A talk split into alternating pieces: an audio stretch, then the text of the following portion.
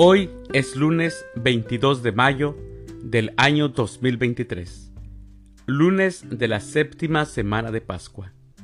El día de hoy, en nuestra Santa Iglesia Católica, celebramos a los santos Joaquina de Bedruna, a Santa Rita de Casia, a Quinteria, a Domingo Engón, a Humildad de Faenza, a Miguel Judin y a Luigi María Palazzolo. Las lecturas para la liturgia de la palabra de la Santa Misa del día de hoy son, primer lectura, han recibido el Espíritu Santo cuando abrazaron la fe.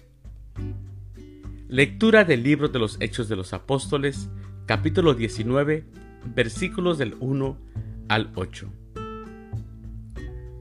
El Salmo responsorial del Salmo 67 cantemos a Dios un canto de alabanza. Aclamación antes del Evangelio. Aleluya, aleluya.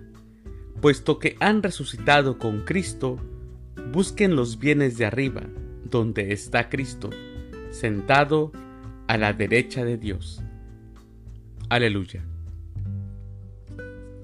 El Evangelio es de San Juan del Santo Evangelio según San Juan, capítulo 16, versículos del 29 al 33.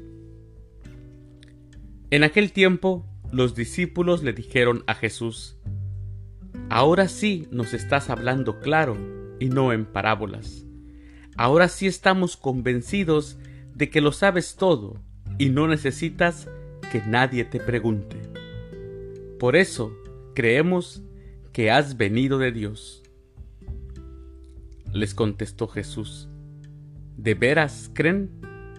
Pues miren que viene la hora, mas aún ya llegó, en que se van a dispersar cada uno por su lado, y me dejarán solo. Sin embargo, no estaré solo, porque el Padre está conmigo. Les he dicho estas cosas para que tengan paz en mí. En el mundo tendrán tribulaciones, pero tengan valor, porque yo he vencido al mundo. Palabra del Señor. Gloria a ti, Señor Jesús. Mis hermanos, la verdad es que ser cristiano, un verdadero cristiano, no es tarea fácil. Jesús sabía que la buena noticia sobre Dios, su Evangelio, no serían aceptados por todos, y mucho menos en los momentos de tribulación. Las controversias con algunos grupos de los judíos que se describen a lo largo del Evangelio de San Juan dejan ver con claridad que el, el rechazo pasó de los discursos a los hechos, a la implicación de la propia vida. Este mismo rechazo lo experimentan sus discípulos, pero a diferencia de ellos, Jesús se mantendrá firme. Ellos se dispersarán y lo dejarán solo. ¿Y saben qué, mis hermanos?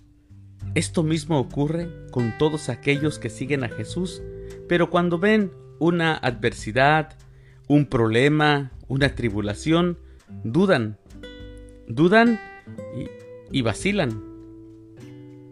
La certeza de nuestra fe está en que el Padre vela por nosotros y en que Jesús ha vencido, Jesús ha vencido ya al mundo. Así que por eso es que nos dice, Jesús nos dice que tengamos paz, pues Él ya ha vencido al mundo en todos nuestros problemas, en todas nuestras preocupaciones, en todas nuestras tribulaciones, tengamos paz. Mis queridos hermanos, les deseo que tengan una excelente semana, un feliz lunes, que Dios los bendiga.